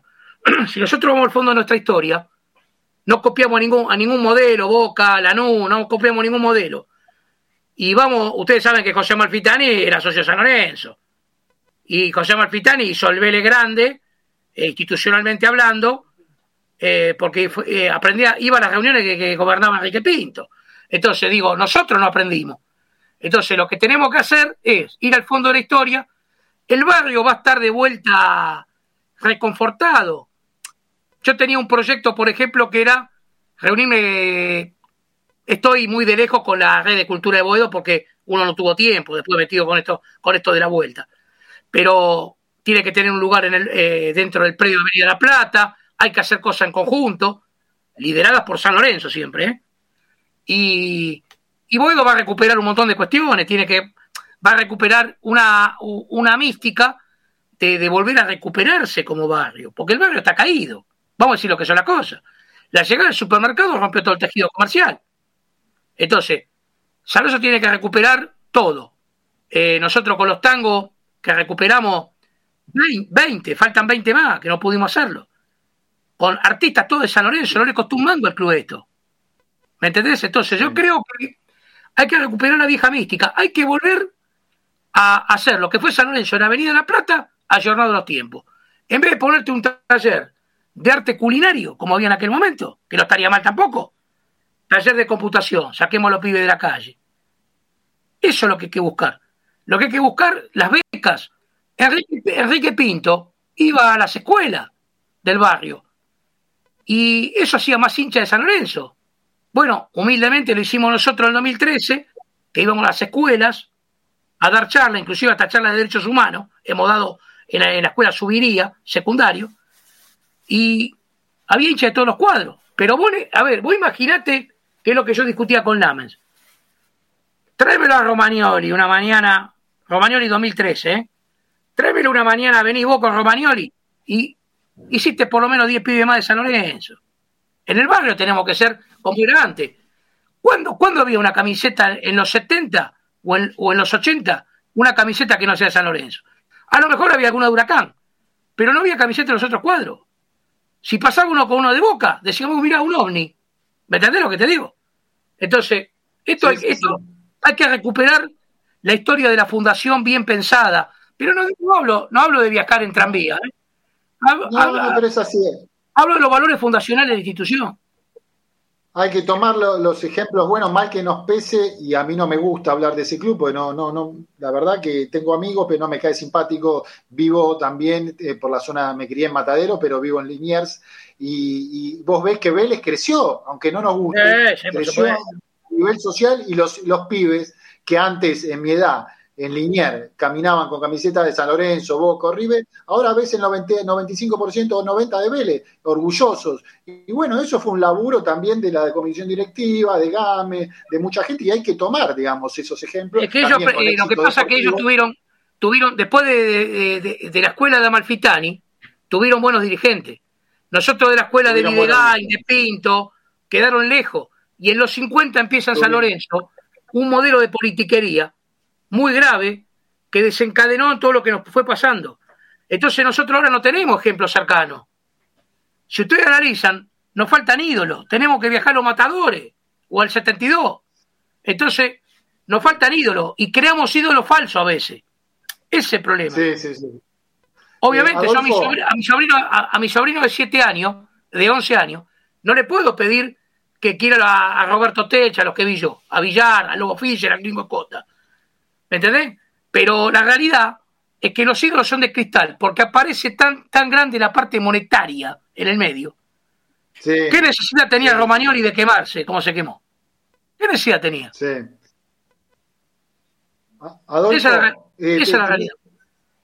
Te, te, te, puedo pedir un. A ver, te invito, te invito, como conductor de Bodomí, a que te quedes hasta el final y escuchamos el informe y es como el profesor que está con uno de sus alumnos, este, Javier Branco, el que va a dar eh, el informe semanal, histórico, eh, que tiene que ver con hoy con Osvaldo Soriano. ¿Te quedas un ratito a escucharlo? Sí, sí, yo, solo te quiero decir algo. Yo pertenezco al grupo Amigos de Soriano, que vamos todos los 29 de enero, este año no por la pandemia, eh, y nos juntamos con el mejor amigo que gracias a Dios vive, de Osvaldo Soriano, el negro Juárez, el historiador, Francisco Juárez. Nos juntamos eh, todos los 29 de enero, rodeando la tumba de Soriano, desde hace ya 12 años. Tomamos, tomamos un cafecito del café ambulante que pasa, y siempre escuchamos las mismas historias, porque 12 años se van repitiendo. Pero es un homenaje que le hacemos. Inclusive compramos la, eh, las flores rojas y blanca y la pintar eh, con aerosol azul en la florería. Quedan flores azul grana. Así que fíjate lo que, lo que significa Soriano, amén de haber deglutido los libros de él. ¿no? Seguro. Bueno, va a ser, va a ser como dar un examen, Beto. Esto va a ser como dar un examen en la facultad.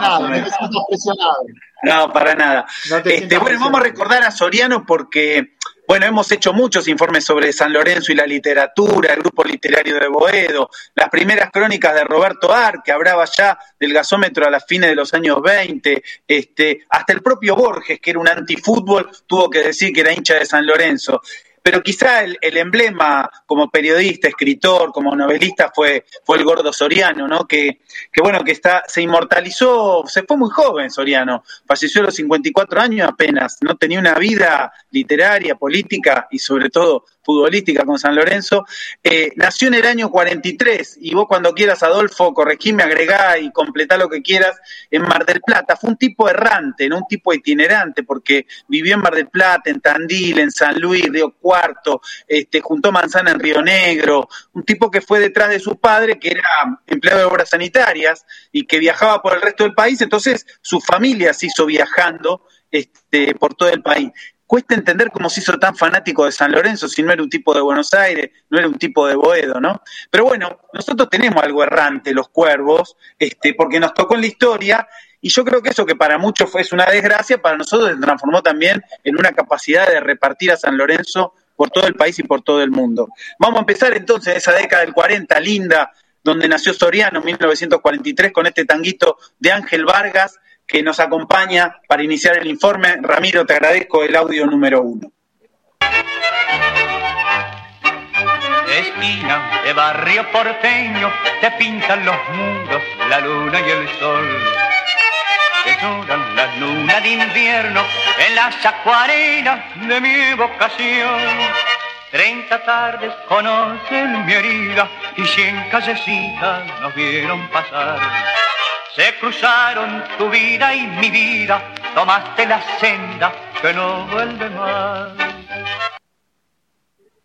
Bueno, y el gordo tomó la senda que no vuelve más, dice el tango, esquinas porteñas de Ángel Vargas, un tradicional tanguero de esos años donde nace Soriano.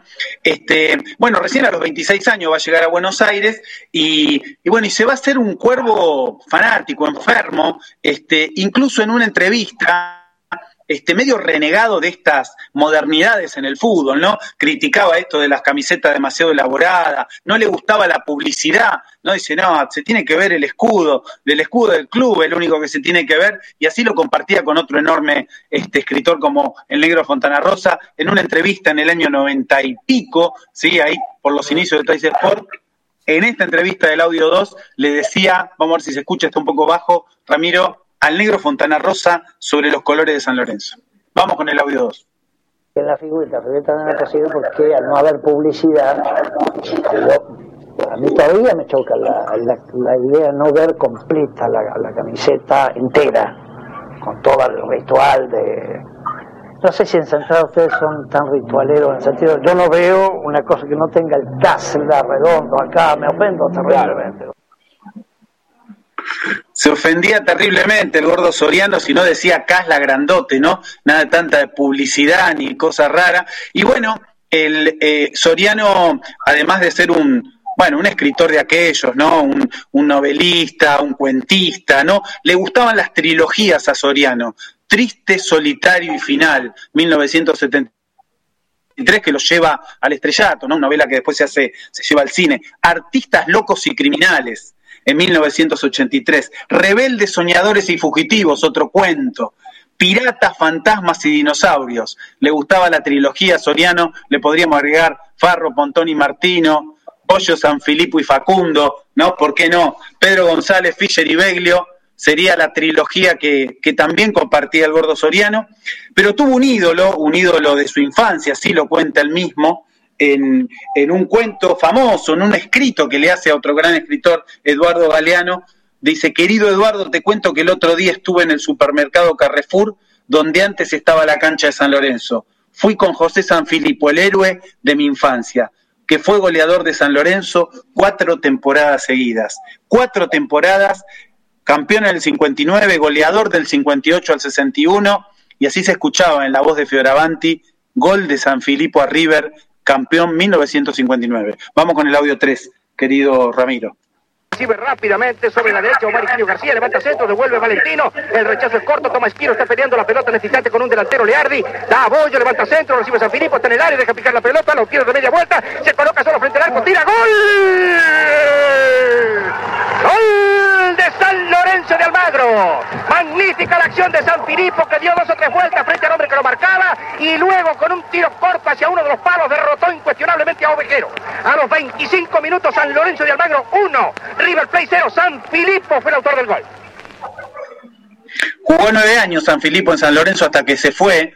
Este, siempre cuento, Adolfo, que mi suegro, socio vitalicio de San Lorenzo, rompió el carnet cuando se fue a Boca en el 62 va a ser este gol que relata Soriano, imaginando en el, en el supermercado cómo, cómo lo hacía, ¿no? Y le dijo, le dice a Galeano, contando como San Filipo, le dije al 5 que debutaba, no bien empiezo el partido, me mandás un pelotazo al área, no te calentés que no te voy a hacer quedar mal. Yo era mayor y el chico Capdevila se llamaba, se asustó o pensó, a ver si no cumplo. La pelota me cayó atrás de los centrales, atropellé, pero se me fue un poco hasta ahí, donde está el arroz, ¿ve? Me señala delante de abajo y de pronto corre como un conejo a pesar del traje azul y los zapatos lustrados. La dejé picar y plum, tiré el zurdazo. En realidad fue un tacazo. Todos nos damos vuelta para mirar dónde estaba el arco y bueno, y nos pusimos, parece que la pelota se mete arriba, justo ahí donde están las pilas para la radio y las hojitas de afeitar. San Filipo levanta los brazos los clientes y las jaqueras rompen las manos de aplaudir. Casi me pongo a llorar, dice Soriano. Soriano que vivió el exilio y que sufrió mucho el descenso de San Lorenzo, la, peor etapa, la decadencia del club, la sufrió terriblemente estando, bueno, primero en Bélgica, en Bruselas, y después en París, en, en Francia, este, donde se encontraba con su gran amigo, otro gran escritor, Osvaldo Weiser, también canalla, hincha de Rosario Central, y en este audio bueno, Soriano parece que se, juntaban a tomar unos whiskies, compartían la noche con Bayer. Se escapó para ver cómo había salido San Lorenzo y lo dejó pagando a Bayer. Lo dejó ahí solo y a Bayer, que era medio cabrón también, mucho no le gustó. Y así lo cuenta en este testimonio Osvaldo Bayer esperando ahí de Garpe al gran Osvaldo Soriano. Vamos con el audio 4, por favor, Ramiro. Y yo calculé, terminó el partido, un, cuarto de hora de, de- de descanso más 45 minutos, una hora. Es decir, que terminó el partido, va a preguntar cómo salió San Lorenzo. Y como a mí no me gusta que me metan la mula, que hablaba con el editor y fue a preguntar por los partidos de fútbol, cuando volvió yo lo miré así con desprecio y le dije, yo no sé cómo vos podés ser hincha de un club que tiene el nombre de un cura. Por Lorenzo Massa, que es el cura que fundó a San Lorenzo. Se vio descubierto, entonces se agarró muchísima bronca y se fue a dormir. A la mañana siguiente yo había preparado el desayuno, no, no salía de la habitación, no salía. Al final salió, todo medio dormido, no me saludó, se puso a tomar el café y de pronto me mira y me dice, porque yo soy hincha de Rosario Central, me mira y me dice, yo no sé cómo vos podés ser hincha de un club que como nombre tiene ese artefacto con que rezan las viejas. Ese artefacto con que, ¿cómo te vas a llamar Rosario? Ese artefacto con el que rezan las viejas. Más cabrones los dos, de whisky de la noche anterior, se ve que no estaban de muy buen humor, ambos, y así intercambiaban comentarios, chicana futbolística. Bueno, Bayer estuvo en el exilio, sufrió mucho, laburaba contando patos y cisnes en un lago, trabajo que le habían encargado de ahí del municipio, no sé, en Bruselas, y se encargaba de contar patos y cisnes, esa era su tarea, ¿no? Un hombre que laburó de todo, fue sereno en una metalúrgica. Para mí es la síntesis de San Lorenzo, es un poco reo y es muy sabio, ¿no? Un po mucho de cultura y mucho de barrio. Soriano sintetiza a San Lorenzo, se fue en el 97 y por suerte lo pudo ver campeón en el año 95 después de esos 21 años de espera. Así que la literatura, los libros, los cuentos, las novelas también son San Lorenzo y por eso con este cuento, con esta historia, con esta canción de Vicentico, las hojas, las hojas de los cuadernos, de los libros, de los poemas, de las novelas que dejan a San Lorenzo en la memoria de todos nosotros. Terminamos el informe con este último audio, audio 5. Gracias Ramiro como siempre. Esas hojas que te faltan las arranqué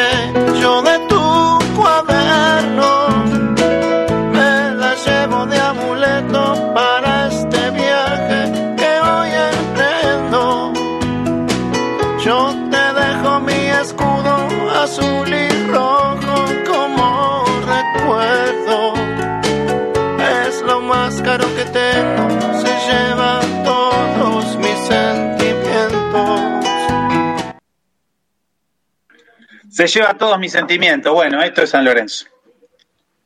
Vos sabés que te quería contar algo eh, con relación al tema de los patos que él contaba. Esto lo, conta- lo cuenta todos los años el amigo de Soriano. Dice que Soriano contaba, dice, eso era, creo que era en Ginebra que estaba en ese momento, y dice, pero todos los días, acá dice nadie, no desaparece nunca un pato, todos los días eran 73 patos. Dice, me van, a, me van a rajar, me van a rajar.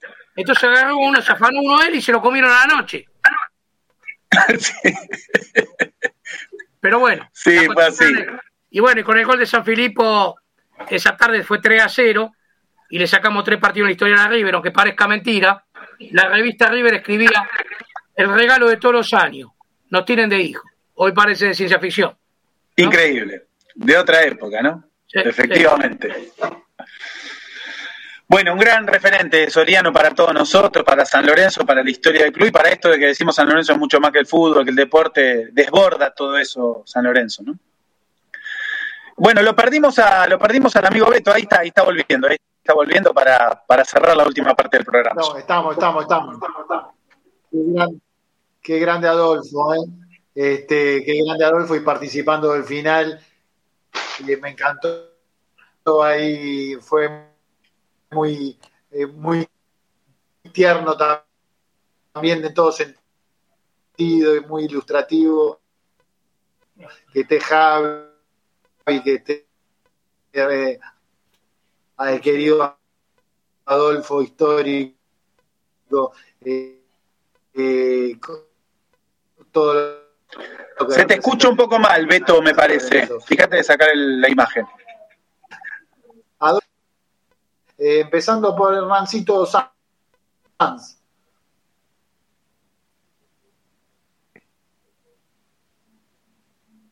Sí, Beto, eh, se te escucha medio mal, eh, pero bueno, eh, a la parte de, fútbol, eh, quería decir, Beto, ¿no? a ver. Podías, con el tema fútbol para el cierre.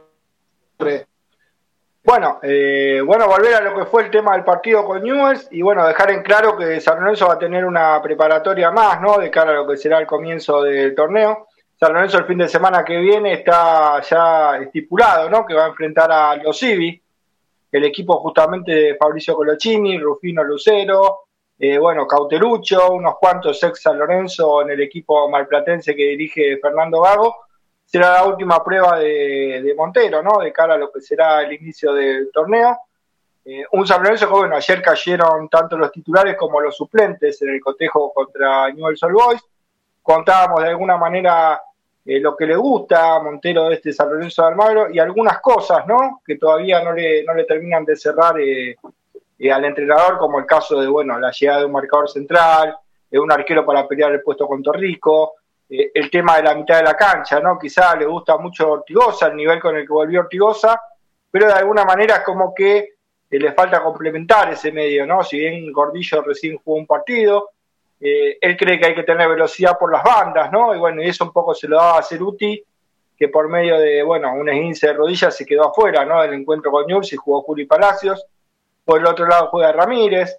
Claramente todavía resta insertar, ¿no? A Oscar y Ángel Romero en este, en este 11 de San Lorenzo de Almagro, eh, que bueno, que estarán llegando luego de unos días de descanso, ¿no? A sumarse a- al plantel de Pablo Montero, eh, que viene de jugar la Copa América con Paraguay, ¿no? Así que bueno, eh, creo que un poco ese es el panorama futbolístico de este San Lorenzo de Almagro, un Montero que sigue probando, un Montero que hay cosas que le gustan y hay cosas que terminan de no cerrarle todavía de este San Lorenzo, pero bueno, no sé qué le parece a Walter, a Juan, por lo menos eso es lo que pudimos indagar de alguna manera lo que fue el amistoso de ayer y la derrota, ¿no? Eh, ante el equipo rosarino, con dos goles de Nacho Escoco y una defensa un poco distraída, según pudimos ver en, en los goles, ¿no? Que subió prensa de Newell's, ya que San Lorenzo no lo, subió.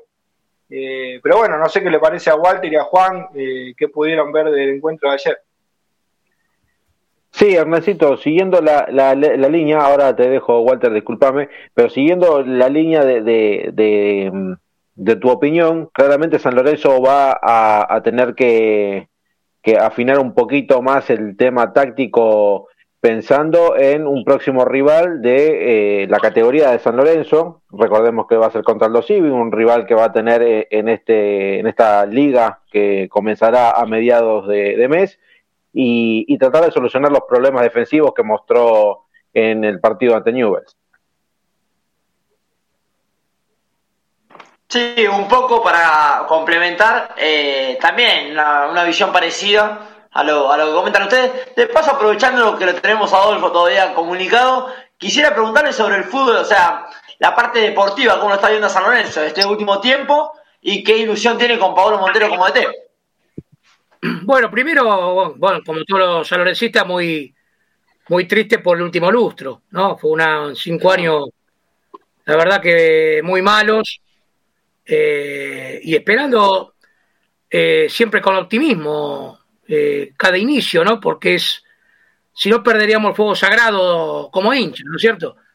Yo me, la otra vez recordaba un amigo eh, cuando íbamos a ver los sorteos, antes había sorteos en los campeonatos. Y más de una vez íbamos a Lotería Nacional, me acuerdo ratearme la escuela, años 77, 78, bolillero, a ver los fitures. Y no te, la verdad no teníamos nada, teníamos algunas individualidades, pero nada que ver con lo que uno había visto en el 72 y 74.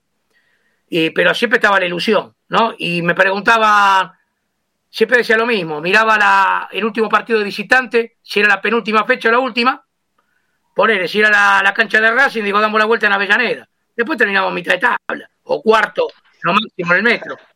Pero bueno, uno, uno quiere confiar que, que los pibes, los, si, si, le da, si le da una constancia a los pibes, con tres, cuatro jugadores de experiencia, a lo mejor se van ensamblando, si tenemos la suerte de arrancar bien, va generando confianza, y el fútbol es confianza, ¿no? Y San Lorenzo puede llegar a ser protagonista.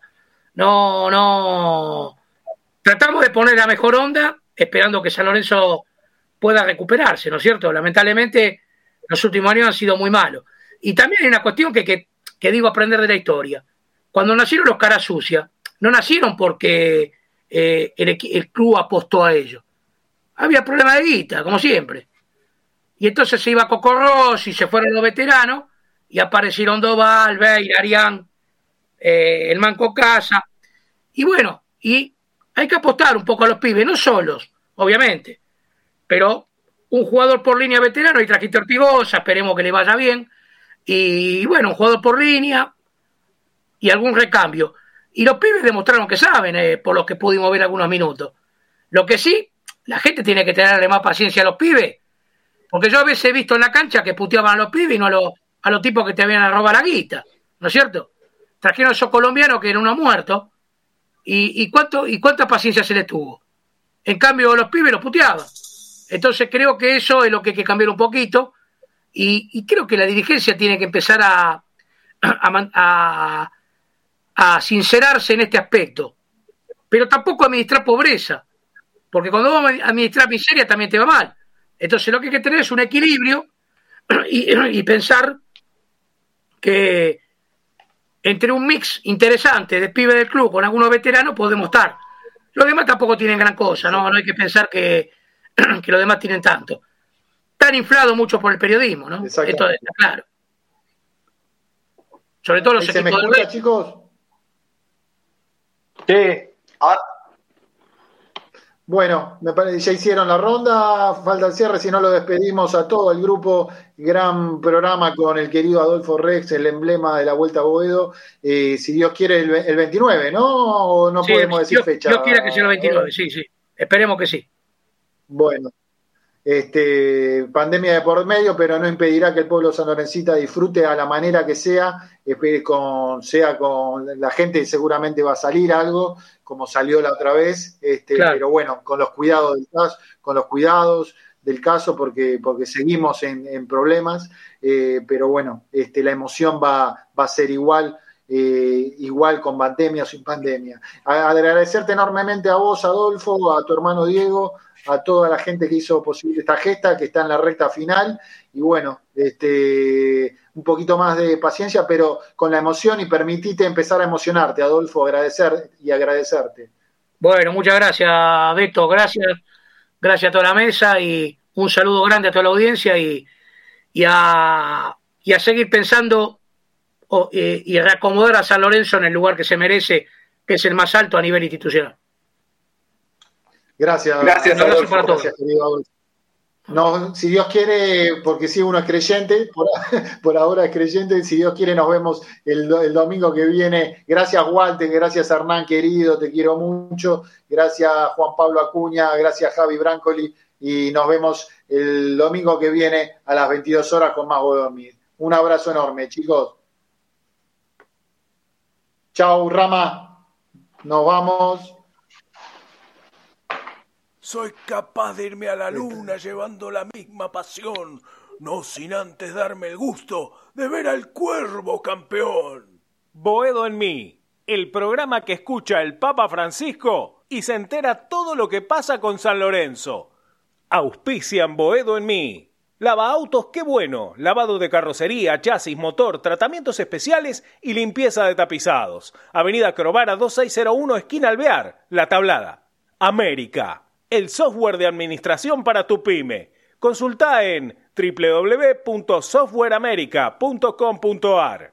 Pizzería El Argentino, la mejor pizza a la piedra de la zona oeste. El Argentino, el verdadero sabor de la pizza. Avenida Rivadavia 9890, Villaluro. Mundo Service, venta y reparación de máquinas y herramientas. Service Oficial Gama, Avenida Italia 1501, Tigre Centro.